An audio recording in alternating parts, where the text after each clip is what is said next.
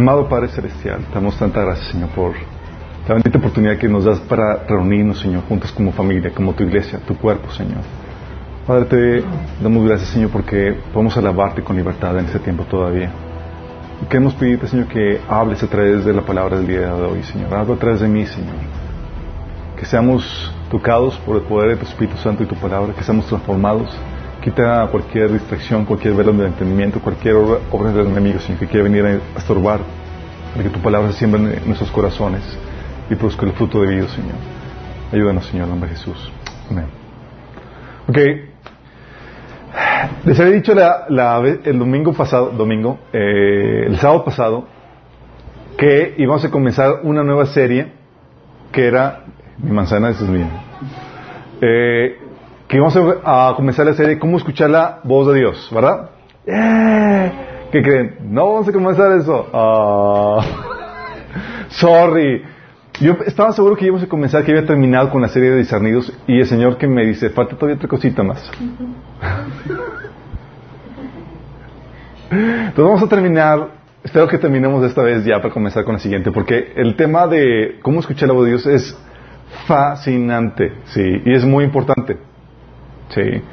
Um, pero tenemos que terminar el tema de discernidos. ¿Qué, ¿Qué es lo que vamos a ver el día de hoy? Vamos a ver macroprocesos y microprocesos, es lo que vamos a estar viendo eh, el día de hoy.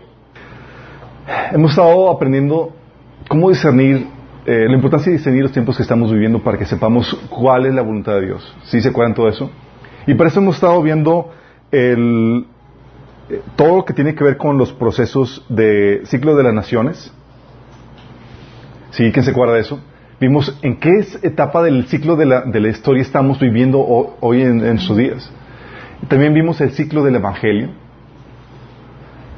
¿No, no, no les dio así como que un poquito de agüite saber en qué momento estamos viviendo? Así como que, oh my goodness, que vamos de declive, de declive, sí. Bueno, no solamente basta eso para discernir los tiempos que estamos viviendo y podamos discernir la voluntad de Dios. Hay otras, otros eh, macroprocesos en los cuales estamos involucrados y quiero que entiendan esto.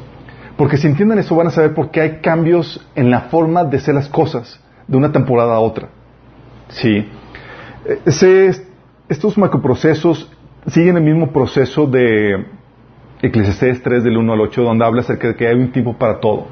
Que se lo leo, dice, tiene, todo tiene su tiempo, todo lo que se quiere hacer debajo del cielo tiene su hora. Tiempo de nacer, tiempo de morir, tiempo de plantar, tiempo de arrancar lo plantado, tiempo de matar y tiempo de curar, tiempo de destruir, tiempo de edificar, tiempo de llorar, tiempo de reír, tiempo de endechar, tiempo de bailar, tiempo de esparcir piedras, tiempo de juntar piedras, tiempo de abrazar, tiempo de abstenerse de abrazar, tiempo de buscar, tiempo de perder, tiempo de guardar, tiempo de desechar, tiempo de romper, tiempo de coser, tiempo de callar, tiempo de hablar, tiempo de amar, tiempo de aborrecer, tiempo de guerra, tiempo de paz. Y así como estudios tienen diferentes tiempos eh, en su agenda para con la humanidad que determina una normativa diferente y un, una forma de actuar diferente de Dios. ¿sí? Y eso nos mete en, lo, en el tema de las dispensa, dispensaciones. No sé si han escuchado hablar acerca de eso. ¿Quién ha escuchado hablar acerca de las dispensaciones? ¿No? Sí, hay, hay, una corriente que dice que eh, se, se, llama, de hecho, esta, esta temática eh, la, la, estudian y hay muchos eh, que están a favor de ella y otros que están en contra. Se le llama dis, dispensacionalismo. Y dicen que es, que es controversial para algunos porque que no es bíblica y demás, pero déjame decirte, es completamente bíblica. Sí, te explica la forma en que se hacían las cosas en diferentes épocas y te dice la etapa en la que estamos el día de hoy. Y eso quiero ir darte un recorrido por las diferentes dispensaciones o etapas o fases, ¿sí? Para que veas cómo la forma de actuar de Dios, las diferentes normativas varían de historia, de época a época, por qué se hacían las cosas de una forma y de otra, y eso también te ayuda a entender por qué Dios en el Antiguo Testamento parecía que tenía un perfil diferente al del Nuevo Testamento. Si han escuchado esa temática de que Dios del Antiguo Testamento parece más, más fiero y más, eh, y el Dios del Nuevo Testamento más misericordioso, más, todo eso lo explica, sí, trae una perfecta armonía al carácter de Dios y también a, a discernir los tiempos que estamos viviendo, sí. Dispensaciones, entonces, son etapas marcadas por características, propósitos y normativas diferentes para la humanidad por parte de Dios.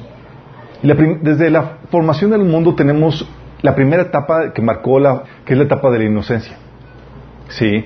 En esa etapa, la dispensación cubre desde Adán, eh, en el jardín de Edén, hasta que pecaron. Sí. No sabemos cuánto duró. Yo creo que duró muy poco. Sí. Era una etapa en donde no había muerte, no había enfermedad. El ser humano tenía una perfecta relación con Dios. Estaba su alma, su espíritu conectado con Dios y eso lo hacía estar no solamente vivo físicamente, sino espiritualmente. Sí. Eh, en esa etapa eh, se caracteriza porque ahí se da la instrucción, el mandato del dominio sobre la tierra y los animales al ser humano. Se, define la función y propósito del ser humano como, como género, como raza. Eh, se le da la orden para multiplicarse, para desarrollar la tierra, cultivarla. Y con una sola restricción. La restricción que, la única restricción que Dios le puso es, no comas del fruto prohibido, del árbol del conocimiento del bien y del mal. Sí, algunas personas que no han leído la Biblia dicen el fruto prohibido era el sexo. No, no era el sexo, era un árbol literal, sí. Y era una etapa por en la que como estaban conectados con Dios y demás, estaba eh, estaba estaba la perfección, la armonía imperando en toda la, en toda la creación. Era una etapa donde Adán y Eva, dice la Biblia, que estaban desnudos y no sentían vergüenza. Sí. Entonces, ¿qué? Esa es la etapa de inocencia, viene desde Génesis 1, del 28 al 30, y se termina en Génesis 2, del 15 al 17. Termina con el pecado. Y de comienzo a una nueva era, una nueva eh, eh, era para la humanidad. Termina la era de la inocencia. Si te das cuenta, en la era de la, inocencia solamente había un mandato. Solamente uno. El ser humano, de forma natural, hacía lo que Dios quería porque estaba hecho la imagen de Dios. Era normal comportarse como Dios reflejar su naturaleza. Era perfecto. Entonces no se requería más que un mandato. Y el mandato era para definir si quería quedarse con Dios o separarse de Él. Sí. Pero luego llega la etapa de la conciencia. Si se acuerdan que tomó el fruto del, conocimiento del bien y del mal, ahora el conocimiento del bien y del mal con ese fruto estaba en el hombre. Ya no dependía de Dios. Ahora se había independizado y eso lo que significaba que el, ser hombre definía lo que era bueno y lo que era malo para él, de acuerdo a su conciencia. Sí. Eh, duró eh, bueno, esta etapa de conciencia todavía sigue vigente, sí. Eh, pero en la Biblia se marca de, entre esa etapa y la que sigue, eh, 1656 años, desde el tiempo de la expulsión de, expulsión de Adán eh, y Eva en el jardín hasta el diluvio. Parte de los elementos de esta etapa todavía siguen vigentes, porque es a partir de la caída. ¿sí? Esta, que, eh, esta etapa de la conciencia hace que se termine esta etapa de la inocencia y con ella algunas de las características que, le regían. Por ejemplo, ya no andaban Adán y Eva desnudos. Y eso contesta algunas preguntas. Dicen, porque hay gente que se ha hecho la pregunta, oye, ¿por qué está mal el nudismo si Adán y Eva, nuestros primeros padres, andaban desnudos? Y eso trae, el, eh, trae la falta de conocimiento en cuanto a este conocimiento de tiempo para todo. ¿Sí? Adán y Eva podían andar desnudos porque eran perfectos, eran inocentes, ¿sí? no había naturaleza pecaminosa después de la naturaleza pecaminosa, tápate. Sí, porque puedes despertar pasiones bajas. ¿Sale? ¿Qué pasa con? En ellas no, Con tribus hay que andan ahí nudistas y demás. Después vemos ese asunto. otro tema. otro tema. Sí, pero comienza eso. De hecho, tú ves que Dios viste a Adán y Eva. Sí, les pone, las hace vestidos de pieles. Sí, ese es el primer sacrificio. Comienza, surge la, naturaleza pecaminosa, que es la separación, esa naturaleza que, el hombre tiene por estar separado de Dios. Y de ahí en adelante, los descendientes de Adán y Eva nacen con esa naturaleza pecaminosa, es decir, con esa separación entre Dios y el hombre. Nacen sin el Espíritu Santo en sus vidas, muertos espiritualmente. Entra el pecado, entra el eh, dolor, la enfermedad, eh, Dios decreta maldición sobre la tierra, sobre la naturaleza, sobre el trabajo del hombre. El hombre va, empieza ahora a trabajar para, para, para su comida, para subsistir. Antes no era así. Sí. Eh, la maternidad incluso está afectada por eso. Dolores de parto, concebir y, dar a luz con dolor. Empieza el uso de la vestimenta. Y en vez de, morir, de, vivir para siempre como era la etapa de la, inocencia, aquí se caracteriza por una vida muy longeva, pero que termina en muerte. ¿Se acuerdan cuánto vivían las los personajes de este tiempo? Estamos 800, 900 años, Matusalén 969 años, ¿qué le pasa? ¿Sí? O sea, y, y, y sin, y sin este, eh, ¿cómo dice? Sin nada artificial o sin complementos alimenticios de, de ningún tipo, ¿eh? dice. No había manatec. No había nada de eso, sí. Teníamos que, que ya no tenían una relación directa con Dios los seres humanos, pero sí tenían conocimiento de Dios de primera mano. Sí. No había ley ya. Sí, aquí en este momento no había ley, pero sin embargo había pecado. Porque aunque no haya una ley ex- expresa, sí la hay en el orden de Dios, nada más que no se discernía. No había lluvia, sí. No había necesidad, necesidad de construir represas ni nada de eso. O sea, era una etapa de conciencia. Llega el diluvio y con esto comienza eh, con, el, con el diluvio, con la destrucción de la, de la generación prediluviana, comienza la nueva etapa que es la etapa del gobierno humano. Eso viene en Génesis capítulo 8. En esta etapa comenzó, comienza con el diluvio, digo, con el fin del diluvio y sus repercusiones siguen hasta nuestra fecha. ¿De qué se, cómo se car- caracteriza esta etapa? Esta etapa se caracteriza porque Dios establece la pena capital. ¿Sí sabían eso? Y muchos dicen, es que la Biblia prohíbe el matar. Ok, déjame, prohíbe el homicidio. Es muy diferente. El homicidio es una muerte sin justificación, pero ordena la pena capital. Sí.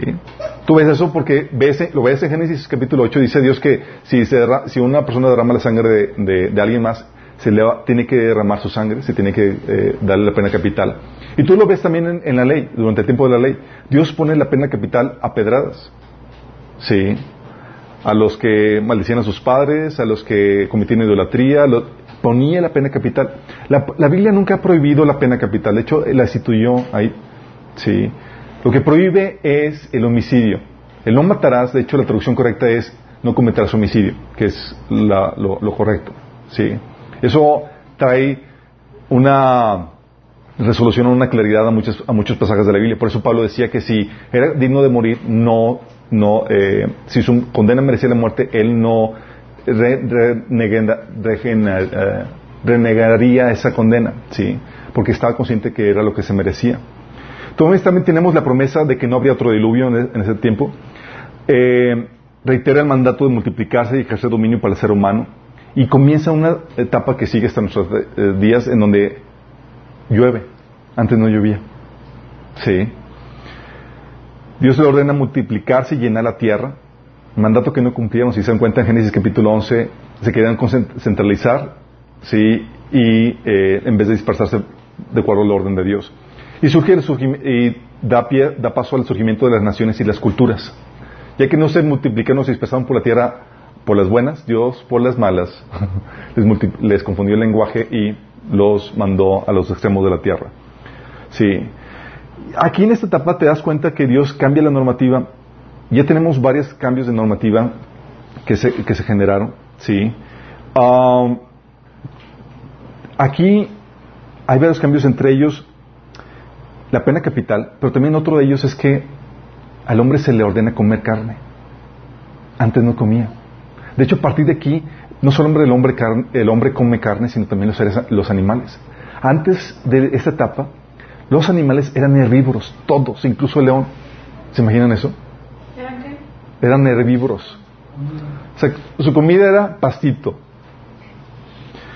Y ahora esto nos explica por qué, por qué eh, nos ayuda a entender por qué no está mal la pena capital, esa es una de las cuestiones. También nos ayuda, nos ayuda a entender por qué es importante comer carne para, la, para, la, la, eh, para el ser humano. Las condiciones eh, de la tierra cambiaron, ¿sí? Y a partir de esa etapa, la longevidad del ser humano disminuye. Ya no es de siglos, ¿sí? Empezó a disminuir concretamente y llegó a, vivir eh, tenemos a Abraham que vivió, ¿cuántos? ¿120 años? Más o menos por ahí. Empezó a decrecer. Tú ves que las generaciones inmediatas del diluvio vivían 300 años, luego 200, sí, y ahorita estamos llegando a cuán- cuál es la longevidad, la longevidad más eh, al que hemos alcanzado ahorita en, estos- en nuestras fechas. 120 años, ¿no? Menos, ciento y cacho, sí. Eh, Entonces tenemos, esa es la etapa del gobierno humano. Y luego, obviamente las repercusiones siguen estos días. Pero luego sigue la etapa de la promesa. La etapa de la promesa comenzó con Abraham. Y obviamente continúa a través de las vidas de los patriarcas, terminando con el éxodo judío de Egipto. Es un periodo aproximado de 430 años.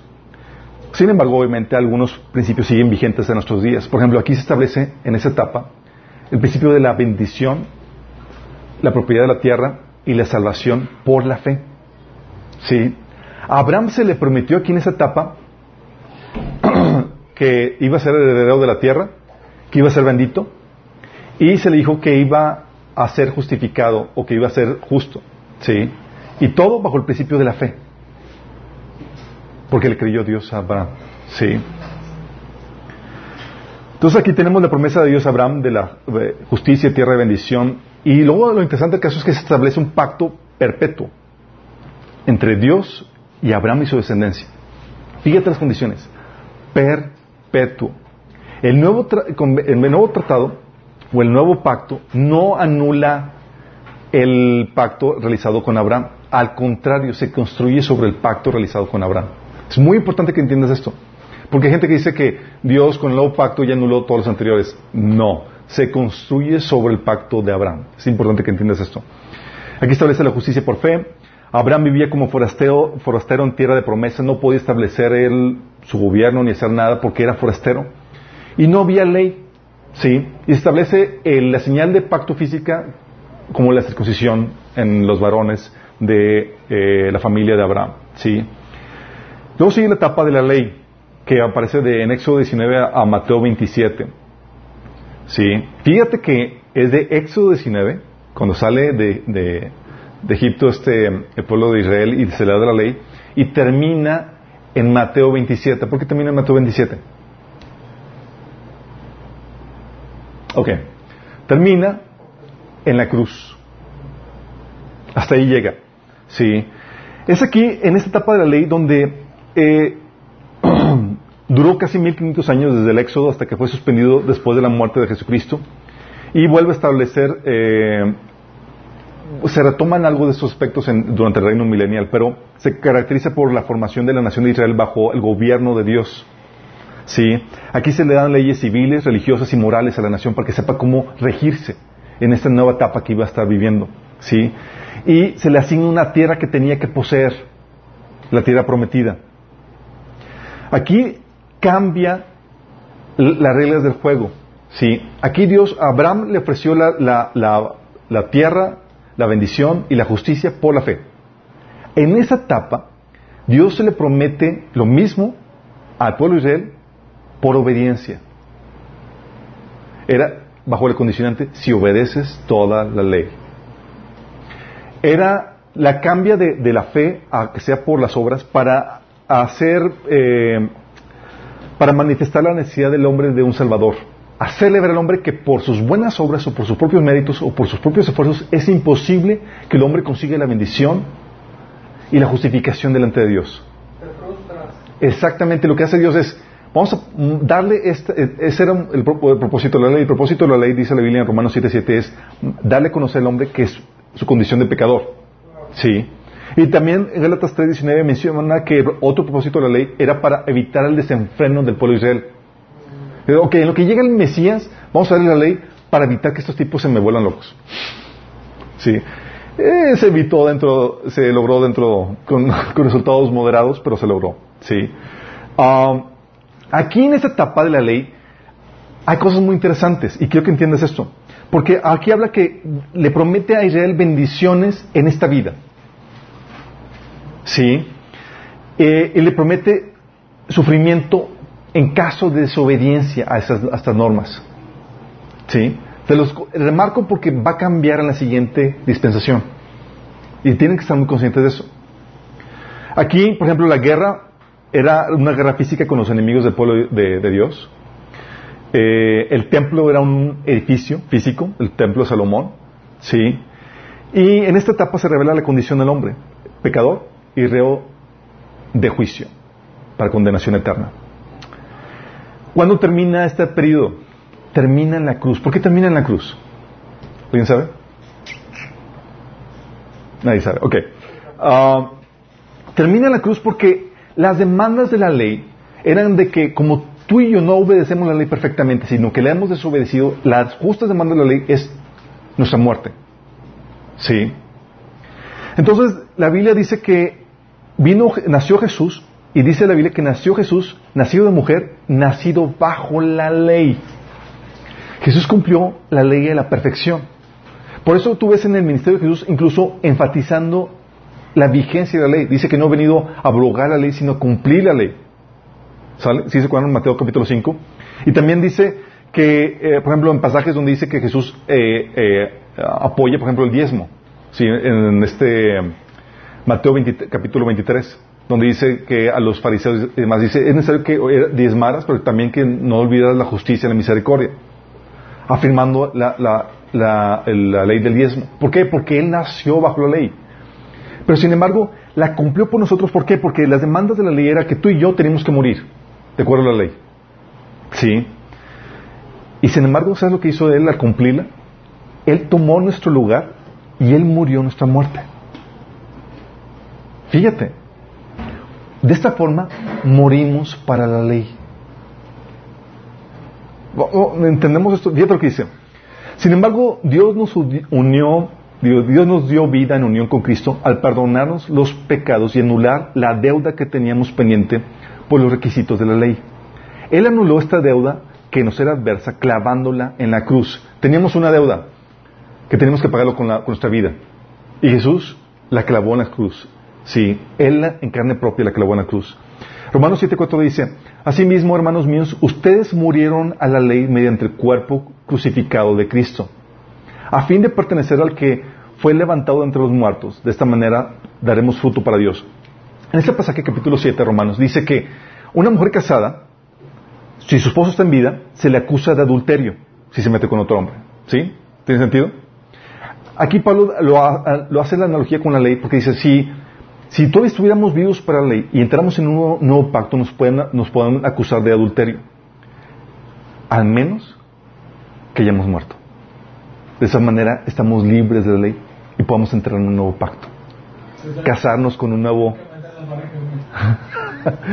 Dios, Él sufrió nuestra muerte. De esa manera, oye, dices, ya cumplí, ¿y por qué no estamos bajo el antiguo pacto? Ah, porque ya lo cumplí, sí, ya morí. Es lo que teníamos, era lo justo la demanda que, tenía la ley eh, sobre mi vida. Tenía que morir. Y en Cristo, por mi fe, ya morí ahí. Para nacer, para entrar en un nuevo pacto, en una nueva, relación, bajo nuevos términos, con Dios. ¿Vamos entendiendo? Y esto, por eso Jesús terminó la ley, por eso dice Romanos 10.4, de hecho Cristo es el fin de la ley, para todo el que cree, eh, para todo el que cree recibirá la justicia. Por eso dice, el fin de la ley es Cristo. Efesios 2.15 dice, por medio de, su cuerpo en la cruz derribó el muro de hostilidad que nos separaba. Lo logró al poner al sistema de leyes, de mandamientos y ordenanzas. Hizo la paz entre los entre judíos y gentiles a crear de los dos grupos un nuevo pacto entre él. Sí. Entonces él puso fin al sistema de leyes, mandamientos y ordenanzas. ¿Cómo lo hizo? Cumpliéndolos. Por eso Jesús dijo que no pasaría ni una jota ni una tilde hasta que la ley fuera cumplida. ¿Cómo le cumplió? En la cruz. ¿Vamos entendiendo? Esto explica por qué no guardamos el sábado o por qué los diezmos no están vigentes. Ah, porque ya se terminó esa dispensación, ya se terminó esa fase. Oye, pero guardamos algunos mandamientos del Antiguo Testamento. Sí, porque en el Nuevo Pacto se reiteran, no todos los mandamientos son nuevos. Hay unos que se reiteran en el Nuevo Pacto. ¿Vamos entendiendo? ¿Sí? Esta es la ley de, eh, esta es la etapa de la ley. Y da comienzo la nueva etapa, la nueva dispensación, que es la dispensación de la gracia. Si aquí en la dispensación de la gracia comenzó con el nuevo pacto en la sangre de Jesús, y esta era de la gracia que se le conoce, o la era de la iglesia, ocurre entre las semanas 69 y 70 de la semana profética de Daniel en capítulo 9. Daniel habla de que hay un paréntesis en, el, en la agenda de Dios para Israel. Y dice, ¿sabes qué? Entre la semana 69 y la semana 70, eh, que falta por cumplir Israel, se abre un paréntesis y es la etapa de gracia. ¿Sí? Comienza con la muerte de Cristo y termina con el arrebatamiento de la, iglesia. ¿De qué se caracteriza esta etapa? Esta es la era de la iglesia, chicos. Aquí el enfoque cambia de construir una nación para un, una nación del, eh, para un pueblo de Israel a construir el cuerpo de Cristo. Fíjate que el propósito cambia de una dispensación a otra. Sí. El enfoque es la iglesia y formar el cuerpo de Cristo. Es un tiempo de gracia que da para que la gente vuelva a Él, un tiempo de amnistía. ¿Se han escuchado el término de amnistía? ¿Saben lo que es? mis palabras domingueras. Ok, para que aprendan algo nuevo. Es cuando un gobierno o un reino concede perdón general a los que quieran aceptarlo. Sí. Este es lo que Isaías 61.2 menciona que es el año agradable de la buena voluntad de Dios para predicar las buenas nuevas, libertar a los cautivos, sanar a los oprimidos y demás. ¿Sí? Aquí cambia las bendiciones, chicos. Aquí las bendiciones físicas son aseguradas hasta la, hasta la siguiente etapa. Fíjate. Sí. Ah, entonces cambia la etapa. no, ahorita no. No, las bendiciones físicas se le prometió en la etapa de la, de la ley. Aquí cambia. Aquí las bendiciones físicas son, no significa que no vengan bendiciones físicas, chicos. Estoy diciendo que las bendiciones aseguradas por obedecer a Dios, por ser hijo de Dios, se aseguran hasta la siguiente etapa. ¿Sale? Es un tiempo no de disfrute, sino de inversión para una mejor eternidad. Antes podría leer el enfoque de que disfruta la vida, eclesiastés. Sí, que si tú no disfrutaste la obra de tus, de tus manos, de tu trabajo, viviste en vano. Aquí no. Aquí es una, una etapa donde es el desgaste, una inversión de tu vida para obtener una mejor retribución en el reino. ¿Vamos entendiendo las diferencias? ¿Sí? Es importante porque en esta etapa estamos viviendo. Y tienes que distinguirla de la etapa de la ley a la etapa de la gracia. Porque si no, no sabes, no, no sabes cómo vas a vivir. Y vas a querer vivir bajo la ley. sí, y no bajo la gracia. Entonces, también es un, una etapa donde, por ejemplo, contrario a Israel, que la, etapa era eh, congregar a la nación para formar una nación bajo un territorio definido. Aquí es una etapa de dispersarse por todas las naciones para llevar el evangelio a toda, toda población, a, todas las personas. ¿Sí? Aquí, la diferencia de la etapa de la ley, eh, mientras que la ley era, eh, la obediencia te va a traer bendición, aquí la obediencia va a asegurarte persecución y sufrimiento. Ah. sí, Hebreos 14, 22 habla acerca de eso y hay otros pasajes más que lo reiteran. Y es un tiempo para salvar almas, no para perderlas. Por eso Jesús reprendió a los, a los discípulos, porque no sabían el tiempo que estaban viviendo. ¿Se acuerdan? Llega, eh, Jesús iba a entrar y llegar, a, llegar a la, al poblado de los samaritanos, y los samaritanos, viendo que Jesús no iba solamente de paso, no lo quisieron recibir. Dice, nada, no se va a quedar a nosotros que le pases de largo. Y los discípulos indignados por su maestro dicen, Señor, ¿quieres que mandemos un poquito de fuego? Sí, pues, así que queden medio tostaditos, sí.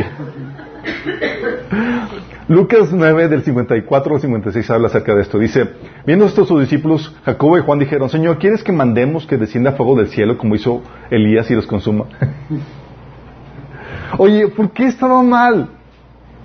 Sí, oye, Elías lo hizo. Era un siervo de Dios. Oye, se va a hacer en el milenio al final. Dios va a consumir a todos los adversarios con fuego. ¿Por qué aquí no? Porque es un tiempo de gracia. El propósito es dar la oportunidad a que la gente sea salva. ¿Sí? No, no va a durar para siempre, solamente un, un tiempo, un periodo. Pero estamos viviendo en ese tiempo. ¿Sí? Por eso dice Jesús, entonces volviéndose él, lo reprendió diciendo, vosotros no sabéis qué, de qué espíritu sois, porque el Hijo del Hombre no ha venido para perder las almas de los hombres, sino para salvarlas. Y se fueron a otra aldea. Fíjate que el enfoque es ese tiempo de salvación. ¿Vamos? Por eso se comporta eh, Dios de esta forma y nos ordena que nos comportemos de esta forma. Por eso, chicos, eh, amamos a nuestros enemigos. ¿Saben por qué? Porque queremos salvarlos. Por eso eh, nos dejamos maltratar, por eso respondemos bien al mal. Por eso no respondemos de la misma manera que, ellos. Porque queremos ganarlos. Nos interesa su alma. Nos interesa una, una pelea física. Aquí en ese tiempo es un tiempo de donde la guerra es espiritual entre el reino de la, de la luz y el reino de las tinieblas. ¿Se acuerdan de la etapa anterior? La de la ley era una guerra física. Aquí es una guerra con principados y potestades, de acuerdo a Efesios 6, 12 huestes de maldad en el lugar espiritual. ¿Vamos? Sí. Aquí, en ese tiempo, es un tiempo donde los gobiernos, es un, eh, un tipo de gobierno mixto donde a veces llegan gente buena o mala al poder, ¿sí? Es un tiempo donde dice la Biblia que eh, el Espíritu y la Iglesia refrendan la maldad, ¿sí? También es un tiempo donde no solo se lleva la luz del Evangelio, sino eh, es un tiempo para hacer luz y sal en la sociedad. ¿A qué me refiero con ser luz y sal? Es un tiempo para hacer buenas obras, para hacer influencia. Es un tiempo de lucha espiritual, de lucha cultural, por lo tanto. Sí. Una lucha donde los principios y valores del reino, los principios y valores cristianos luchan contra los, los, eh, los valores anticristianos, como son los humanistas, eh, ateos y demás. Sí, es una lucha cultural la que se está dando. Um, y esta etapa te explica por qué amamos a nuestros enemigos y nos dejamos maltratar, como estaba diciendo. ¿Por qué respondemos bien al mal? ¿O por qué no es un tiempo para hacer raíces y enfocarnos a disfrutar esta vida como lo era la etapa anterior? ¿Sí vamos entendiendo las diferencias? Pero esa etapa va a terminar, chicos, la etapa de la gracia. Y sigue y da comienzo el tiempo del juicio o de castigo. Sí. Que comienza desde que se alcanza la plenitud de los gentiles, en Romanos 11.25, y sucede el rapto. Primera Tesalonicenses 4, del 16 al 17. Y ese tiempo, en donde Dios derrama sus juicios sobre la tierra, y termina con la conversión de Israel como nación y la segunda venida del Mesías. Dura, por lo menos, dura siete años. Estimamos que va a durar un poco más. ¿Sí? ¿Qué, qué es lo que caracteriza esta etapa? En esta etapa ya no hay iglesia. Ah, Sí, no es como que voy a ir a la iglesia. No, ya no hay. sí, no hay iglesia. Hay creyentes, pero no son parte de la iglesia. Eso eh, fue hasta el tiempo de gracia. Es el día que se conoce como el día de venganza del Señor o el día del Señor. ¿sí? Es un tiempo donde Dios derrama sus juicios sobre la tierra. Todos los juicios que se mencionan de, en Apocalipsis de capítulo 6 al capítulo 19 se ven en esa etapa. Es un tiempo donde Satanás deja de trabajar como el acusador de los hermanos y es expulsado del cielo en la etapa anterior, en la de gracia, eh, ahorita todavía sigue trabajando Satanás como el acusador nuestro. Llega, se presenta a Dios y dice, Señor, más chance, quiero zarandearlo como trigo. y dice, ok, pero sé, y lo, y nos zarandea. ¿Quién se ha sentido zarandeados últimamente? Sí. ok, bueno, es un tiempo donde Satanás ya no funciona, ya no tiene esto, sino que es expulsado del cielo. Es un tiempo donde donde el gobierno de este mundo es el gobierno del anticristo y de Satanás por completo. Ya no hay nada bueno. No hay como que hay, va a haber cosas como que medio, eh, hay un buen gobernador o vino otro malo. No, es un tiempo de gobierno del anticristo y de Satanás. Aquí es un tiempo donde la maldad se desata en todo su esplendor. ¿Sí? Y no hay tiempo para los creyentes para hacer influencia social ni llevar miras morales. Entonces, como que, ah, sí, vamos a hacer un cambio en la sociedad. Eh, no. Sí, ya se acabó ese tiempo. De hecho, no vas a poder. Sí. Es un tiempo donde aquí, antes, el tiempo de gracia era un tiempo de lucha cultural. A veces ganas, a veces pierdes y hay lucha, sí. Oye, se, abolimos la esclavitud, oye, avanzamos con los derechos humanos y hay avances, pero también hay retrocesos. Aquí en esa etapa es pura pérdida cultural. O sea, no vamos a ganar ni un centímetro de de avance en la lucha cultural. ¿Vamos? Es un tiempo de llevar al Evangelio en condiciones de martirio y dificultad mundial. Y es un tiempo de guerra. Fíjate, el tiempo de guerra cambia. Antes era un tiempo de guerra espiritual, ¿se acuerdan? Bueno, aquí cambia y es un tiempo de guerra física entre el reino de la luz y el reino de las tinieblas. Guerra física. Aquí te ves al Mesías y a la iglesia de los santos haciendo guerra físicamente contra el anticristo y sus ejércitos. De hecho, la Biblia menciona que se orquesta la, matanza más grande en toda la historia. Oye, ¿por qué aquí sí hay guerra? ¿Por qué aquí no sufrimos a los malos? ¿Por qué se acabó mi chavo? Eso fue la etapa de la gracia. Aquí venimos a poner orden. Sí, es la etapa de juicio y de castigo. Es aquí por, por, eso que ves a Jesús en una fase diferente. Ya no perdonando, sino ahora sí trayendo juicio, mortandad trayendo castigo a la gente. Y la iglesia juntamente con ellos. Fíjate cómo cambia. ¿eh? ¿Vamos entendiendo las diferencias? Son diferencias en los macroprocesos que Dios tiene. Luego esto da pie al reino milenial, que es la otra dispensación. que comienza desde la destrucción del, del anticristo y sus, y sus, ejércitos y con la venida del Mesías, cuando el, la, eh, Jesús viene a establecer en Jerusalén su reino milenial. Eh, va a durar mil años por lo mismo y termina con la última rebelión, la segunda resurrección de los muertos, que es la, de los malos, y el juicio ante el trono blanco. Aquí, ¿cómo, ¿qué características tiene esta, esta etapa? Aquí, chicos, se, se, caracteriza por la restauración y repoblación de la tierra en condiciones de la tierra prediluvianas. Fíjate, ¿cómo que prediluvianas? Si las condiciones de la tierra cambian de tal forma que el hombre vuelve a su estado longevo de antes del diluvio. Dice la Biblia que el, el, el más joven va a morir de, de 100 años, imagínate. Órale. Todo eso lo vimos en el taller de escatología. Por si acaso se quedan como, uy, eso. Sí, ahí vemos a detalle esto. Eh, el gobierno, aquí se caracteriza, si la etapa anterior se, se, caracterizó por el gobierno del anticristo y Satanás, aquí esta la caracteriza el gobierno de los justos. Aquí el Mesías y su cuerpo gobiernan a las naciones con vara de hierro. Sí. Aquí ya no va a haber, eh, ya no va a haber, chicos, una situación en donde el, cristiano o el santo, el justo, sufre la ofensa. Es como que, ah, me abofetaron, me abofetearon, voy a poner otra mejilla. No. Hiciste algo mal. Va a haber justicia expedita, inmediata y su facto. ¿Sí? Eso es una característica diferente. Porque dicen, es que los cristianos, y aquí ya no se trata de, de amar al enemigo, aquí se trata de poner injusticia al enemigo. Sí, se trata de gobernar y dices, oh, sí, si ya quieres esta, esa etapa, si ya quieres, imagínate, ya te vi, oh, sí, tranquila, tranquilo, ok. Eh, aquí se establecen leyes civiles, políticas y religiosas e internacionales por parte del gobierno del Mesías. Es un tiempo de paz y prosperidad mundial y es un tiempo en que la maldad y el pecado están dominados y el, engaño refrenados por el gobierno de los justos. ¿A qué me refiero con esto? Todavía hay maldad, chicos. Todavía hay injusticia, todavía hay muerte, pero nosotros lo mitigamos de forma inmediata por el gobierno de los justos. Aquí, a diferencia de la etapa anterior, donde no teníamos ningún dominio cultural, en esta tenemos completo dominio cultural. Aquí somos los amos y señores del universo. ¿Va?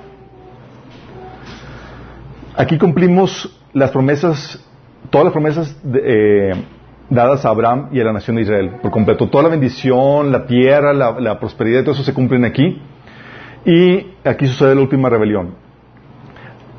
Si se cuenta por qué, cómo va cambiando la etapa. En la etapa de la gracia sufríamos el enemigo por, con tal de ganarlos. Sí, y había una lucha cultural. La etapa de juicio, la etapa de, de, de, la, de la, tribulación, no había ningún dominio cultural y, los malos gobernaban por completo. Aquí, los buenos gobiernan y aquí ya no sufrimos la ofensa. Aquí establecemos orden y justicia de forma expedita. De hecho, tal así que dice que vamos a gobernar las naciones con vara de hierro y que van a ser quebrantadas por nuestra autoridad. Imagínate. ¿Sí? Entonces aquí cambia todas las reglas de juego. ¿Vas viendo cómo cambia?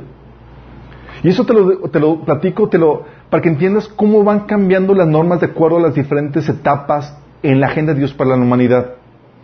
Y para que también no te hagas la idea de que ese cristiano va a ser, tener esta vida sufrida para siempre. o esta vida negada, o esta vida donde, donde sufrimos el malo y demás. No va a ser así para siempre, chicos. Estamos solamente en una etapa. Sí. Se vecina una peor, luego ya tenemos. una, una peor para los que se quedan. Sí.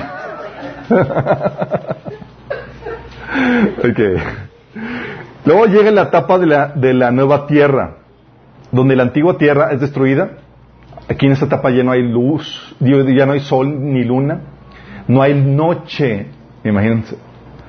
Se establece una nueva tierra. Dios el Padre mora con los seres humanos. Hasta aquí está esta etapa morada. Los justos lo ven cara a cara. Sí. Ya no hay más pecado, no hay muerte y no hay dolor. Aquí, a diferencia del milenio, aquí ya, se, ya no hay malitos. ¿Sí? Aquí también es donde nuestra morada, antes era en la Jerusalén de la antigua tierra, ahora va a ser en la Jerusalén celestial. ¿Sí? La Sion celestial. La nueva Jerusalén. Esa etapa se caracteriza porque ya no hay dolor, ya no hay sufrimiento, ya no hay maldad, ya no hay templo, ya no hay policía, ya no hay hospitales, ya no hay doctores. En la, en la etapa anterior sí. En la etapa de- del milenio sí, porque había maldad, había pecado, había enfermedad y todo eso. Aquí todavía no. Aquí ya no, aquí se terminó por completo. Y con eso terminamos. La- Pero es una tierra física. es una tierra física, así es. Entonces, ven, con, eso- con esto ves la macro agenda de Dios para la humanidad y cómo va cambiando la normativa de tiempo a tiempo. Si entiendes y estructuras esto, vas a entender por qué no estamos en la etapa de Israel y no quieres vivir en la etapa de Israel, sí, con las bendiciones de Israel. Estamos en la etapa de la gracia. Y por qué debes estar a entender que esta etapa de la gracia va a terminar. Y nuestra función ahorita como embajadores, que estamos sufriendo los malos con tal de ganarlos a ellos, porque nuestra lucha espiritual va a terminar para pasar a una lucha física y luego a un gobierno físico por parte de nosotros. ¿Vamos viendo? Va cambiando las normas, son las dispensaciones. ¿En qué etapa estamos, chicos? La etapa de la gracia. Estamos al final del tiempo de la gracia. Todavía hay lucha espiritual, sí como que sentimos como que me la estamos eh, eh, perdiendo la, la lucha cultural, pero todavía hay como que hay esperanza. Sí, estamos- mientras que estamos aquí hay cierta esperanza. Todavía hay algo de bondad. Refrenda- estamos refrendando la maldad. Sí, con nuestra presencia aquí, con nuestra adoración, con nuestra actividad para Cristo. Todavía podemos ser luz y sal. Y estamos todavía ganando, luchando para ganarnos a, más personas para Cristo, para que lleguen a formar parte del cuerpo de Cristo. ¿Vamos? Estamos, pues, está por a punto de terminar. Y está caracterizada por, este, por estas normas que Dios establece en el Nuevo Testamento. Amor al prójimo, al enemigo, responder bien por el mal, etc. ¿Sale? Porque nuestro fin no es enraizarnos y empezar a disfrutar esta vida, sino invertirla ahorita. ¿Ok? Con eso te ubica en la agenda de Dios para la humanidad, pero sería incompleta si no entendiéramos también la agenda de Dios que tiene para ti como individuo. ¿Sabías tú que también puso procesos?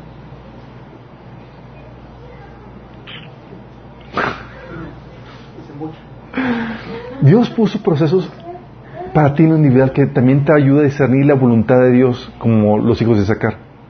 ¿Quedan discernidos los tiempos? Sí. Bueno, hay tiempos que, vivimos como individuos que están determinados por el, por el, desarrollo biológico, cognitivo y emocional que tenemos los seres humanos. Hay tiempos de acuerdo a este desarrollo biológico, intelectual, cognitivo, emocional, de acuerdo este- hay etapas en donde ciertas actividades son idóneas para ellas. Y si tú disiernes esto, tú vas a saber qué tienes que hacer, no solamente en la agenda macro para la humanidad que Dios tiene, no solamente en el ciclo para la para nacional que, en el cual estás metido, no solamente en el ciclo del evangelio en el cual tú estás, sino en el ciclo individual en el que tú estás. Fíjate todos los procesos en los cuales estamos involucrados como individuos. Sí. Eso te va a ayudar a entender el ciclo individual también que tienes. Hay varios ciclos y tenemos que darle... eh, no, no voy a ser exhaustivo con esto. Quiero darte una embarrada. Porque lo que- mi interés es darte solamente una...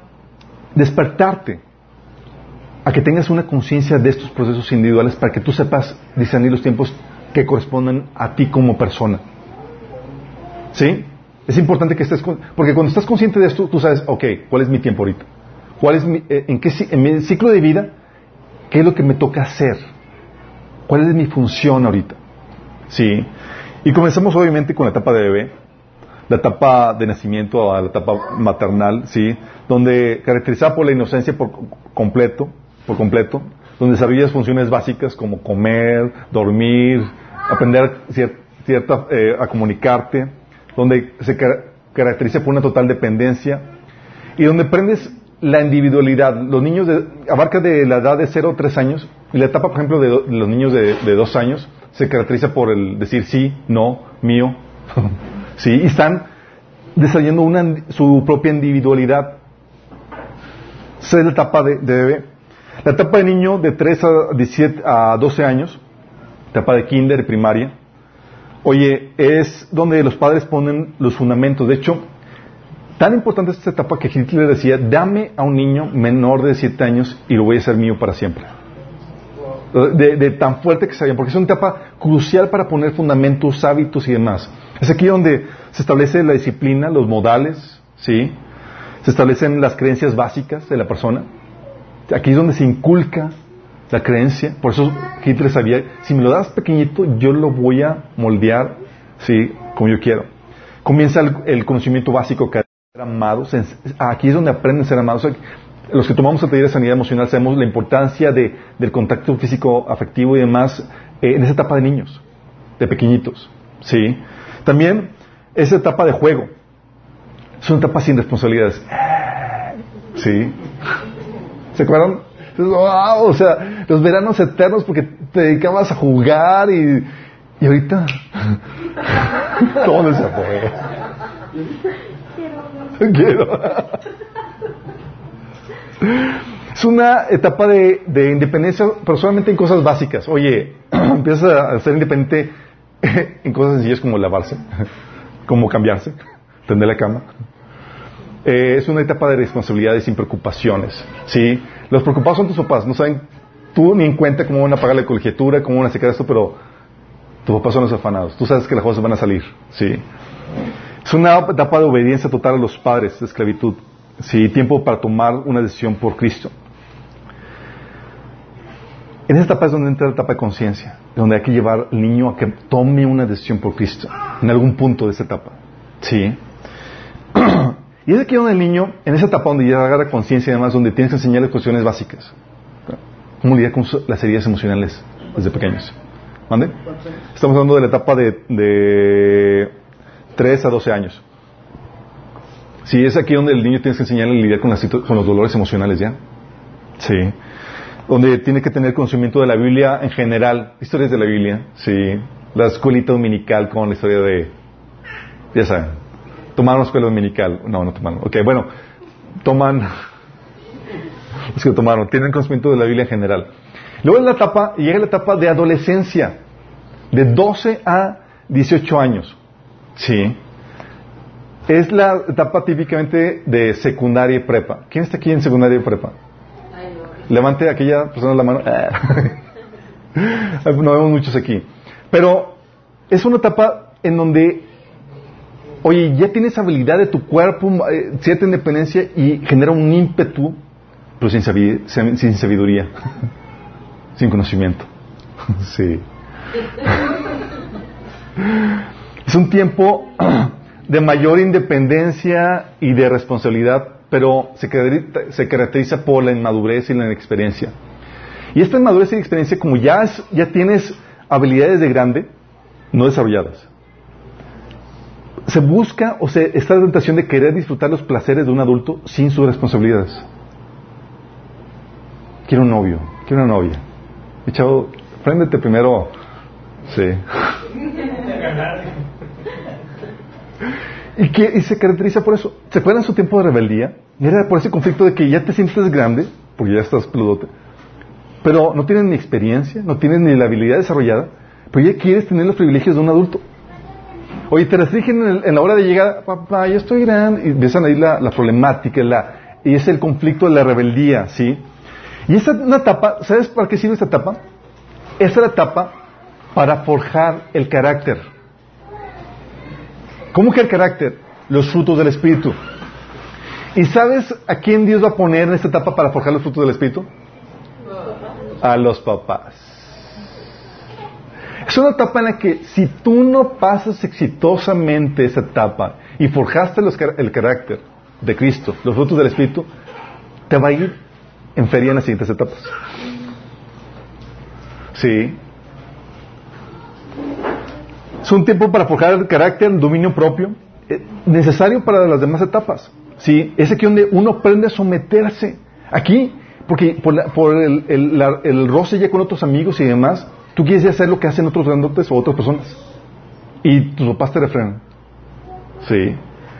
Esa etapa donde aprendes a someterte, aprendes obediencia. Oye, pues estaba sometido a damas, sí, pero es un niño. Sí. La presión social y la tentación no eran de la magnitud que es lo que corresponde a esa etapa. Sí, ahora aquí quieres, ser la, quieres la independencia, pero no tienen la madurez ni, ni, eso. De hecho, en esa etapa es donde muchos adolescentes piensan, así de la noche a la mañana, que de repente ya saben todo. Sí, que no necesitan del consejo ni la sabiduría de los papás. sí, se caracteriza por esa necedad. Eh, por lo mismo, por esa inocencia, por esa inmadurez e inexperiencia, es una etapa caracterizada por la fácil, porque son personas fácilmente influenciables en esta etapa. Rebeldía y una etapa muy fácilmente influenciable. Es aquí donde, pero esta etapa sabes que tiene un propósito. Probar y afirmar las convicciones y las creencias. Es aquí donde tienes que afirmar tu fe. En esta etapa. No solamente desarrollar el carácter, de afirmar la fe.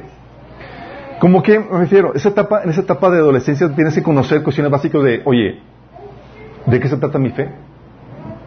Te llevas como básicos del cristianismo, ¿de qué, de qué se trata la fe cristiana? Porque aquí es donde sales de una fe de los padres que te inculcaron a una fe que se empieza a ser propia. Sí. Donde, ah, ya iba a la iglesia porque pues, me, me, me, obligaron aquí, pero ahora es, ahora es mía. Oye, tengo que profundizar en esta fe que, he apropiado como mía. ¿De qué se trata? ¿En qué se supone que debo creer? Cuestiones como eh, cuestiones, doctrinas básicas del cristianismo, apologética, ¿por qué creemos lo que creemos? Escatología, ¿cuál es la esperanza a la cual hemos sido llamados? Evangelismo, sí. Eh, mente renovada, sí. Cuestiones de perturbación, cuestiones de desintoxicación sexual, que son aquí donde la tentación sexual es donde empieza a surgir. Son las, las conocimientos que necesitas en esta etapa, adquirir en esta etapa. Fíjate que cuando estaba haciendo, meditando en esto, yo me pude dar cuenta cómo el Espíritu Santo me estaba metiendo en esta etapa a aprender justamente esto.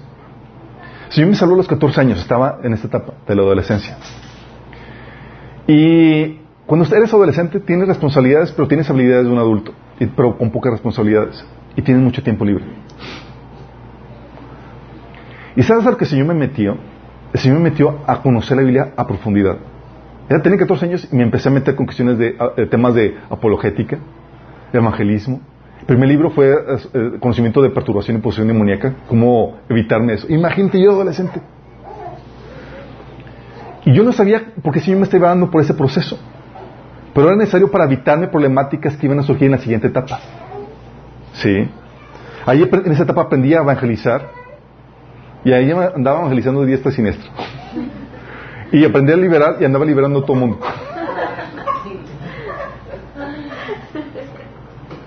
Sí, recuerdo. Cuando supe que uno se hacía, llegó con mi abuelo. Abuelito, déjame liberarte. Seguramente estás bien poseído. Sabían qué pecados habían metidos.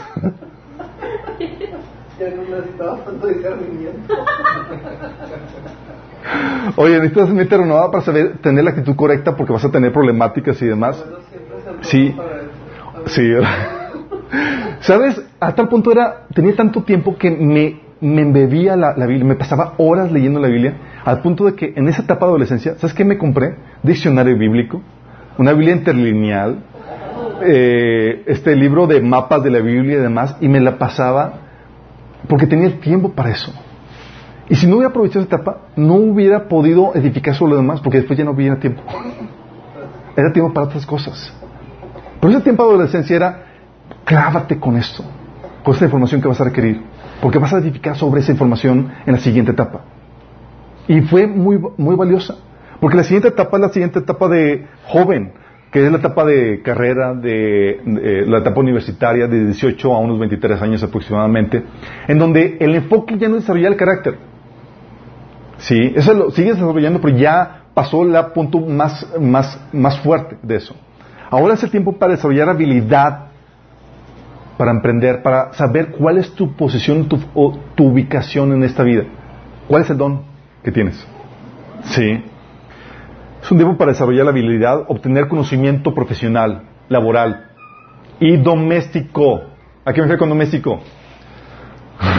Tienes que saber cómo, oye, hacerte comer, mi chavo. Lavar tu ropita. Sí. Cómo eh, eh, moverte, ir y venir por ti mismo necesitas esa independencia, lo requieres. ¿Sí? Hay personas que en esa etapa, o sea, salen y se casan y nunca aprendieron nada. Y están sufriéndola en la etapa de casados. Sí, oye mamá, ¿cómo se hace el arroz? Y empiezan ahí las problemáticas a, sufrirse, ¿no? Es un tiempo para encontrar tu don para desarrollar el liderazgo. ¿Cómo que el don? Sí, es, donde el enfoque ya no es desarrollar el carácter, que supone que ya lo desarrollaste, sino el enfoque es qué habilidades tengo, qué puedo hacer con lo que, con lo que Dios me ha dado. Porque no naces sabiendo todo de ti mismo. Es un, es un, no, Dios te lleva por un proceso de autodescubrimiento, donde pruebas aquí, pruebas allá y dices, ah, que encajo, ah, oh, tengo esta habilidad, no sabía que tenía esto, o no sabía que podía hacer esto. Por eso es un tiempo donde te metes en actividades, en la iglesia, en, la escuela y demás, para saber cuál es tu lugar en este mundo, qué es lo que, con qué viniste a este mundo.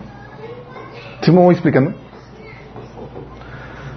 Entonces, está aquí, eh, es una etapa donde tienes que desarrollar un conocimiento para tu vida laboral, te, te vas a preparar para tu vida laboral, para tu vida matrimonial, tienes que tener conocimiento de eso. Y es donde, eh, donde talleres que te son útiles para esta etapa, es este ta- ta- taller de liderazgo, taller de autoridad, cuáles son los límites o libertades a las cuales, las cuales Dios te ha dado. El orden creacional. ¿Por qué el taller de orden creacional? Los que no saben, ese taller es para poder discernir la normativa de Dios en todas las áreas de la vida. Oye, si quiero involucrarme, saber cuál es mi lugar en esta vida, tengo que saber la normativa de Dios en esa área. Taller de finanzas, porque lo vas a requerir. Y taller de matrimonio, ¿por qué? Porque es tiempo de que en esa etapa dejes de idealizar la vida matrimonial. Ah, quiero casarme para ser feliz. No, no te cases para ser feliz. Sí.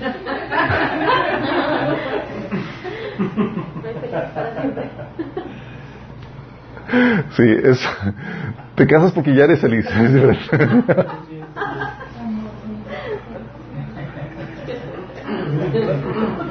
Sí.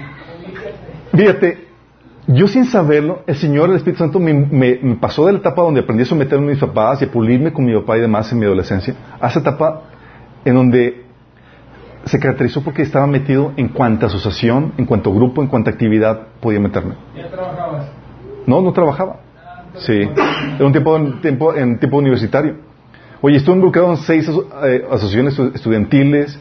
Es un tiempo donde em, puedes, me- puedes meterte a, emprender proyectos sin problemáticas, porque dependes de económicamente de alguien, no, no vas a llevar a una familia a la quiebra, si eres tú solamente.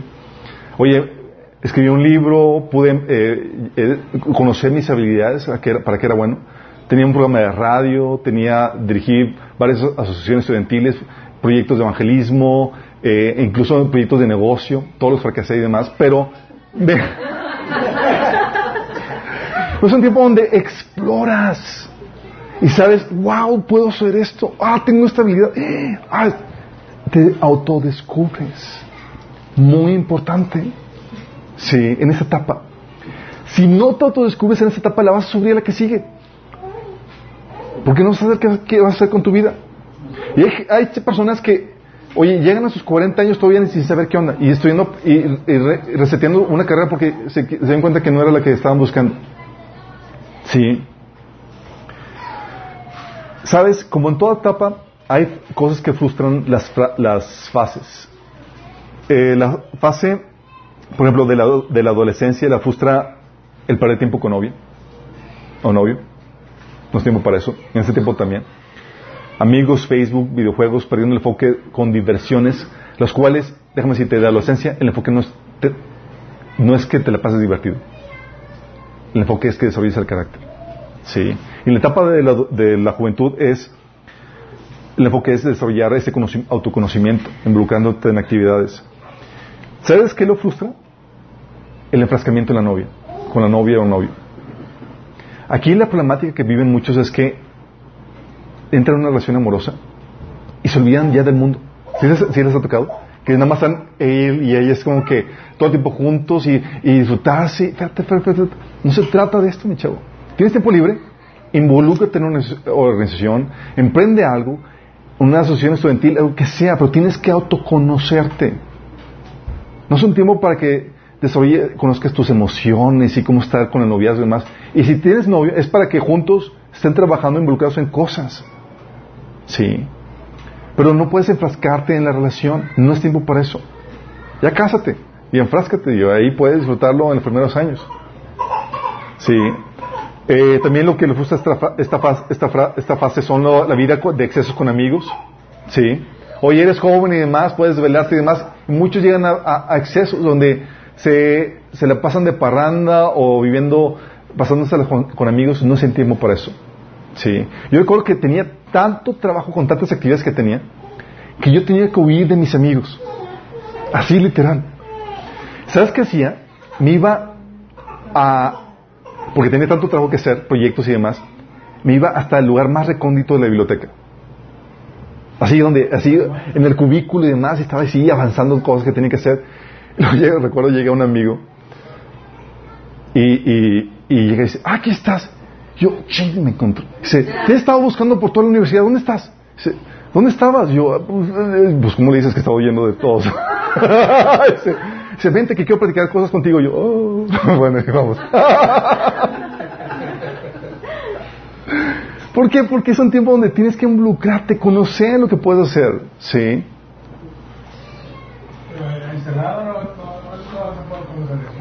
Talleres aquí, en esa etapa es eh, taller de, de liderazgo, autoridad, orden creacional, finanzas, matrimonio, etcétera, sí. Luego llega la etapa de adulto soltero. De los 20 a los 30. Sí. Que la vida profesional, laboral, es un tiempo donde te independizas económicamente. Es un tiempo donde ya empiezas a adquirir responsabilidades económicas, te independizas, pagas rentas, servicios. Es un tiempo donde si ya empiezas a trabajar, déjame decirte esto, si ya trabajas y vives en la casa de tus papás, tienes que hacerte o, pagar renta o hacerte responsable económicamente de algo. Sí, es lo saludable. Si tú no avanzas económica eso, te ciclas en esa etapa y te quedas estancado y no vas a la, a la etapa que sigue. Sí. Oye, estoy en la etapa de, de ya soy adulto, estoy en 20 y 30, si estoy trabajando y tengo un, eh, es, los papás deben exigir que, se, que, que aporten económicamente algo en la casa. Es parte de lo que se espera, ¿sí? Es un tiempo de, de invertir y saben que es un tiempo de arriesgar. Como estás soltero y ya económicamente es un tiempo donde puedes emprender cosas y arriesgar a hacer cosas que no vas a poder hacer de casado. O si lo haces de casado, te va a doler mucho. Sí. Puedes dormirte ¿sabes? pero con tu familia no. Con tu familia, no, exactamente. ¿Sabes? Yo recuerdo que cuando me gradué y demás, yo emprendí. Fíjate, se lo reitero. Dios, al ver esto atrás de mi vida, pude ver cómo Dios me había llevado por el Espíritu Santo en esas diferentes etapas. Por ejemplo, en la etapa universitaria, yo quería tener, tener novia con todo mi ser. A todos con sus novias y demás. Yo lloraba a Dios, Señor, mi no. Sí, y Dios me lo prohibía. Hasta el punto que mi papá habló así claramente, me dice, no tienes prohibido, mientras que vives aquí y estás estudiando carrera, tener novia. Yo, oh. sí, quería confirmación de Dios y lo que me estaba diciendo era, realmente Él, y me lo confirmó. Entonces, como no podía tener novia, me metía en todo y involucraba en muchas cosas. Sí, por eso sabía muchas cuestiones. En esa etapa eh, de adulto de independiente, el Señor también me llevó por una etapa donde pude emprender cosas y llevar a la quiebra un montón de cosas que no podía hacer. Y de hecho que recuerdo que el Espíritu Santo me decía, ahora es tiempo de hacerlo. Y me retumbaba, era, de casado no vas a poder. Sí, escribí libros, viajé, pude emprender una editorial y llevar a la quiebra. sí. Eh, emprendí varios proyectos eh, ahí, trabajé, adquirí experiencia y demás. Y comencé, con todo lo que tenía ya forjado, comencé lo que era el negocio de, seguro.com en el cual estoy trabajando. Pero fue en esa etapa. Después de pérdidas, después de fracaso y demás, pude hacerlo. ¿Sí? No, sabía que si no dedicaba ese tiempo para, para arriesgar, de casado no iba a poder hacerlo. O no iba a poder hacerlo con la libertad que podía. ¿Sí? Porque hay más estrés, hay más cargas. Y así pude hacer con libertad porque llegó un punto, oye, en la editorial le llevé la quiebra. De estar, de hacer viajes y hacer negociaciones internacionales y demás en esa editorial, de repente estaba sin nada en la calle y sin carro sin, y, sin, y sin nada trabajando en telemarketing eh, en, la, en la noche. Sí. Pero era tiempo para eso, era tiempo para arriesgar. Y tú tienes esa etapa solamente así corta para hacerlo. Porque pasado eso, ya adquieres responsabilidades y no es como que puedas soltar tus responsabilidades que ya tienes con tu familia para, déjame probar a ver qué, eh, en qué soy bueno. No, ya no hay tiempo para eso. Sí. Tú oras que el Señor te dé una oportunidad, pero ya no puedes hacerlo por voluntad propia. ¿Sí me explico? ¿Qué talleres aquí ya vienen, eh, debes empezar a, generar, a tomar? Oye, padres sabios, la siguiente etapa es la, de padres. Y no vas a tomar el conocimiento de padres ya que estés ejerciendo la, función de padres, te preparas con tiempo. Asunto, la función de la iglesia, debes empezar a tomar responsabilidades en la iglesia. ¿Sí? Tu contribución al cuerpo de Cristo, te debes saber cómo se regula. Después de la etapa de soltero casado, llega la etapa de adulto casado. Digo, después de la etapa de adulto soltero, lleva, llega la etapa de adulto casado, que también tiene una etapa, chicos, no dura para siempre. Sí. La etapa de casado, adulto casado es de... Eh, um, la etapa para ser papás es de, entre los 20 y 30. Todos sabemos que hay un reloj biológico, chicos, donde solamente hay un tiempo donde Dios te permite tener hijos. Y pasa ese tiempo y bye bye, se va. ¿Sí?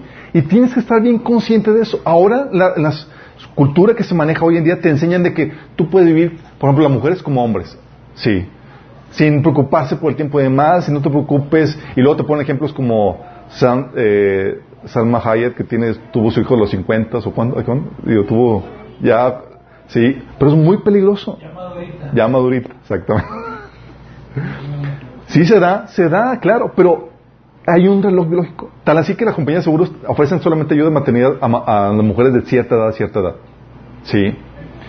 Entonces, es la etapa donde para, los, para las mujeres es, es entre los 20 y los 30 y los hombres, para ser papás, llega hasta los 40, ¿sí? La década de los 40. Es un tiempo para tener hijos. Es un tiempo donde ya no dedicas para arriesgar, sino para cimentar. ¿Sí?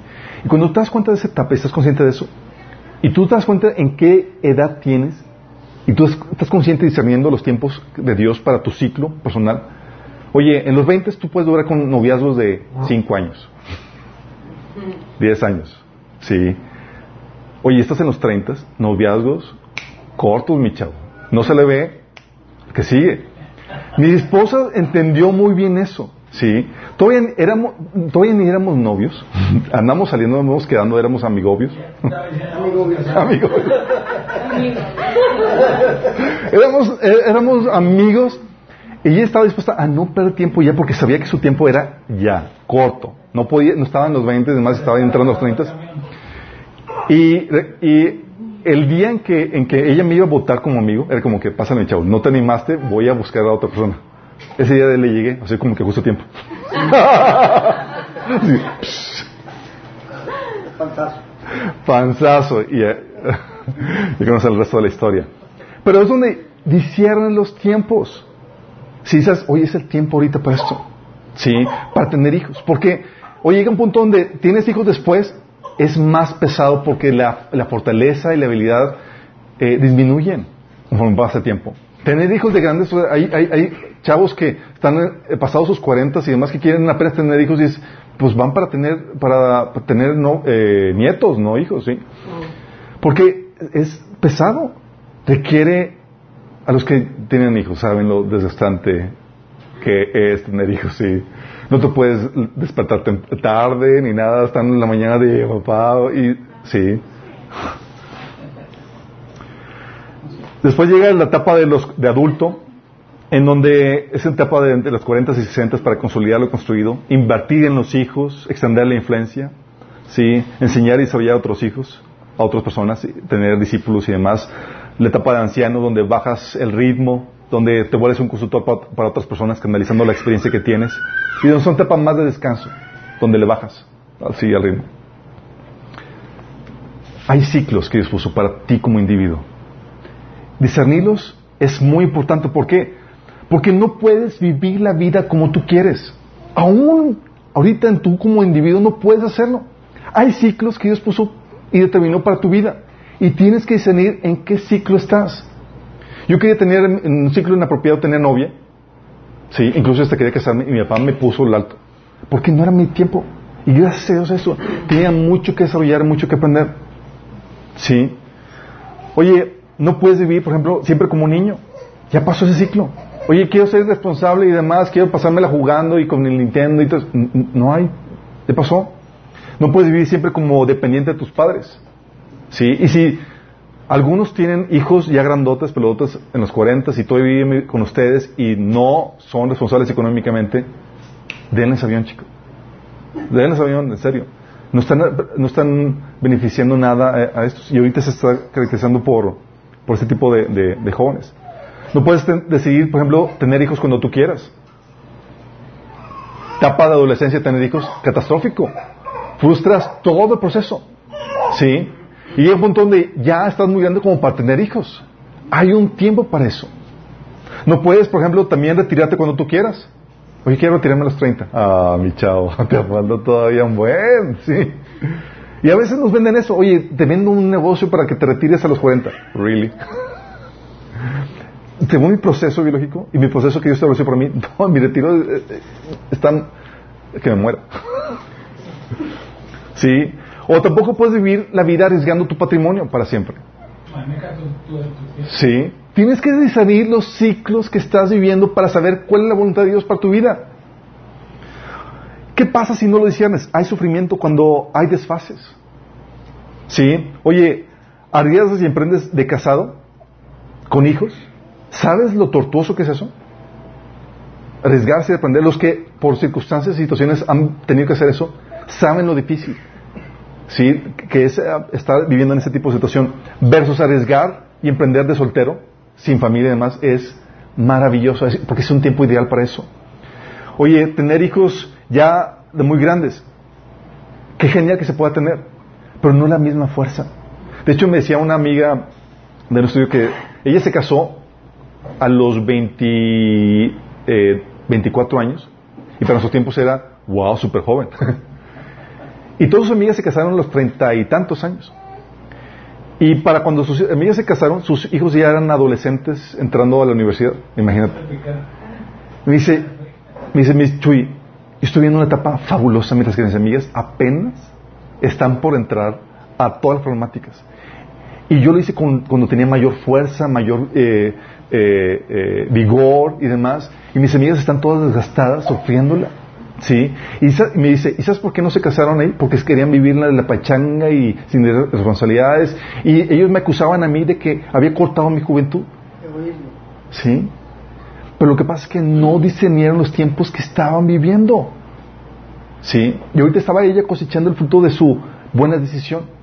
Encontró un buen prospecto y aunque sus amigas le decían que era una tonta porque iba a cortar su juventud, la verdad estaba viviendo en el tiempo correcto para, ese- para esa fase. Yo, por ejemplo, quería casarme muy chavo a los 24 años, pero en los hombres generalmente se desfasa la etapa. Dios me llevó a casarme a los 30, están tre- 33 cuando Jesús murió, no 30 y... Sí. sí, cuando, sí, mi esposa sabe, sabe cuándo me casé. Cuando... Anyway, sí, córtale. Como quiera va a ser editada, no se preocupen. Sí. No pierdan así como que a veces la, cuenta de cuántos años, en qué año se casaron y todo eso. Ah, oye, encontrar, a veces les ha tocado a personas casadas que están en el matrimonio y entran en crisis en el matrimonio porque dices, ¿sabes qué? Es que no sé cuál es mi lugar en el mundo y quiero probar y experimentar. Dices, ¿qué pasa, mi chavo? Ya pasó esa etapa. Sí, y quieren eh, explorar y, y, y- no, sí, ya están muy grandes para eso. Eh, o eh, llegan a la etapa donde los hijos ya crecieron y no aprovecharon el tiempo para invertir en ellos, para disfrutarlos, y ya estaban grandes y no se formó ese vínculo. Dices que ya están grandes y, y te la pasaste trabajando y los abandonaste. Y ya no hay vuelta atrás. Por eso es importante discernir los tiempos. Hay un tiempo para todo y Dios estableció una voluntad para tu vida que está regida por los ciclos para ti como persona, como individuo. ¿Sí?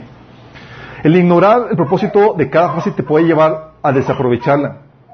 Oye, forjando apenas tu carácter de casados, cuando lo viste desarrollado eh, en la adolescencia, y apenas estás de que, ¿sabes qué tortuoso va a ser de casado desarrollar un carácter que no forjado? Y luego más porque desarrollas el, el hábito del mal carácter. Es terrible. ¿Sí? O aprendiendo a lidiar apenas con la autoridad de casado cuando debiste haberlo desarrollado de- en la adolescencia? ¿O utilizar la adolescencia y la juventud para disfrutar y no para invertirla? ¿Sí? ¿O padres llegando a esta fase, a la fase de padres vacíos, sin recursos, sin conocimiento, sin nada que ofrecer a, su a sus niños? Dios estableció su propósito de acuerdo a los ciclos, chicos. ¿En qué ciclo estás viviendo? Va a terminar el propósito de Dios para tu vida. Entonces tenemos ciclos nacionales en los cuales estás metido, ciclos del Evangelio en los cuales estás metido. Tienes ciclos de las eras de Dios y tienes tu ciclo individual en la etapa que- en la cual estás viviendo. ¿Estás discerniendo la voluntad de Dios para tu ciclo? El ciclo mundial. ¿Estás discerniendo la voluntad de Dios para tu ciclo? Sí. Cuando estás consciente de eso, te vuelves sabio, como los hijos dice acá, y sabes cuándo no parar tiempo, cuándo parar poner altos, cuándo abocarte, enfocarte a lo que tienes que aprender en, en los ciclos. Sí. Si tú pasas exitosamente las diferentes etapas de tu persona, como individuo, vas a estar disfrutando las etapas que Dios estableció para tu vida de forma, van a ser una bendición, sí, porque tienes cosas establecidas ya en tu vida. No va a ser una maldición, no vas a sufrir las etapas. Y cada vez conforme avanza el tiempo, vas edificando sobre cimientos, vas edificando sobre cimientos más sólidos y va a ser más agradable para, tu, para ti. Vas a poder disfrutar la bendición de Dios para tu vida. Entonces, con esto, chicos, terminamos ahora eh, la serie de discernidos. Muy importante. No quería pasar esto sin esta, sin esta enseñanza porque porque a ti no se te da el privilegio como cristiano de vivir como el resto de la, gente, ignorante de cuál es la voluntad de Dios para su vida. Para ti tienes responsabilidades para Dios tremendas. Dios va a demandar de ti el, eh, que hayas hecho no su voluntad, de acuerdo tu etapa, de acuerdo tu ciclo. Sí. Y tal vez estés- hayas estado sufriendo algún ciclo en tu vida de que sabes que no aproveché mi etapa de juventud y ahorita estás sufriendo las consecuencias. Bueno, si ese es tu caso, si no, si desfasaste, tuviste eh, a tus hijos en, una, eh, en un ciclo que no correspondía, si no aprovechaste el ciclo que correspondía para otra cosa, si hubo algún desfase, algún reacomodo, algo que hayas fallado en, en los ciclos que Dios estableció para tu vida, hay solución. ¿En qué sentido? En el sentido de que Dios va a estar contigo para trabajar eso y aminorar los efectos negativos de tu negligencia. Va a estar contigo para levantarte y ayudarte y para bendecirte. ¿Sí? Entonces quiero, orar por, por, por ti acaso te estás entendiendo esto, pero no sin antes primero hacer un llamado. Las personas que ni siquiera han entrado en el ciclo de, su, de tener una relación con Dios. Como vimos, este ciclo lo debiste haber tomado de niño y estás seguramente peludote. Pero déjame decirte, no es demasiado tarde. ¿Sí? Dios te ofrece la vida eterna. Si estás dispuesto a arrepentirte y a creer en Él, creer que Jesús murió por ti en la cruz y que resucitó. Si estás dispuesto a entregarle tu vida a Él, Él quiere empezar a trabajar en tu vida para forjarla a su imagen y semejanza. Darte vida eterna, sí, en la siguiente vida, gloria, honra, inmortalidad, como dice la Biblia, pero comienza con una decisión que tienes que tomar. Ser cristiano no se trata de ser una buena persona, se trata de entregarle tu vida y, tu vida a Cristo y creer en lo que Él hizo por ti. Si quieres hacer esto, te quiero invitar a que hagas una oración y que le entregues tu vida a Jesús. Cierras ahí tus ojos y le digas, Señor Jesús, el día de hoy me quiero arrepentir de mis pecados y quiero decirte que te entrego mi vida. Me rindo a ti, Señor. Yo creo que moriste por mí en la cruz y que resucitaste para el perdón de mis pecados. Yo te confieso como mi Señor y mi Salvador. Si hiciste esto genuinamente, va a manifestarse con que va a haber reper- repercusiones. Vas a empezar a leer la Biblia. Si no la tienes, te invitamos a que te pongas en contacto con nosotros para regalarte una. Vas a empezar a leerla y vas a empezar a congregarte. Si no hay por lo menos estas dos cosas, sabes que genuinamente no te has arrepentido porque no te interesa conocer la voluntad de Dios. Y a todos los demás, quiero orar por ustedes. ¿Cómo se sienten en los ciclos en los cuales están viviendo? ¿Ha habido desfases? ¿Ha habido problemáticas? Sí. Bueno, Dios está contigo para minorar eso, los efectos negativos. Y para convertir esos efectos negativos en bendición para otros. Sí. Quiero orar por ustedes. Que el Señor les dé la sabiduría para transformar esos efectos negativos en bendición. Y que lo que el enemigo quiso robar, como dice la Biblia, que lo que robó el pulgón y el saltamontes, el Señor quiere restaurarlo y restituirlo, sí, y recobrar sus años perdidos. Sí, dejémosla por, por ustedes en ese sentido. Padre Celestial, Señor, quiero orarte por las personas que nos están sintonizando, los que estamos aquí, Señor. Todas aquellas personas que han vivido vidas desfasadas en los ciclos que tú has ordenado para sus vidas, Padre. Y yo te ruego, Señor, que venga tu sabiduría y tu presencia por medio del Espíritu Santo, Señor, en sus vidas para levantarlos, ayudarles, Señor, a mitigar los efectos negativos, Señor, de las malas decisiones en el pasado, Señor. Padre, te ruego que tú los, tú compenses, Señor, la pérdida de siglos anteriores, Padre. Y que ellos puedan, Señor, transformar esas pérdidas, Señor, en bendición. Y eso que el enemigo quiso hacer para su mal, Señor, transformarlo para, para extensión de tu reino, para bendición de muchas otras personas, Señor, en sus vidas, Padre. Creo que tú los bendigas, Señor, y los ayudes, Padre, en estos procesos. Que puedan ellos reedificar las ruinas caídas, Señor. Que puedan ellos restaurar, Señor, no solamente sus vidas, sino las vidas de muchas otras personas más, Señor. Y alertarlos a tu sabiduría, Señor, para que no, no cometan los mismos errores. Te lo rogamos, Señor, en el nombre de Jesús. Amén.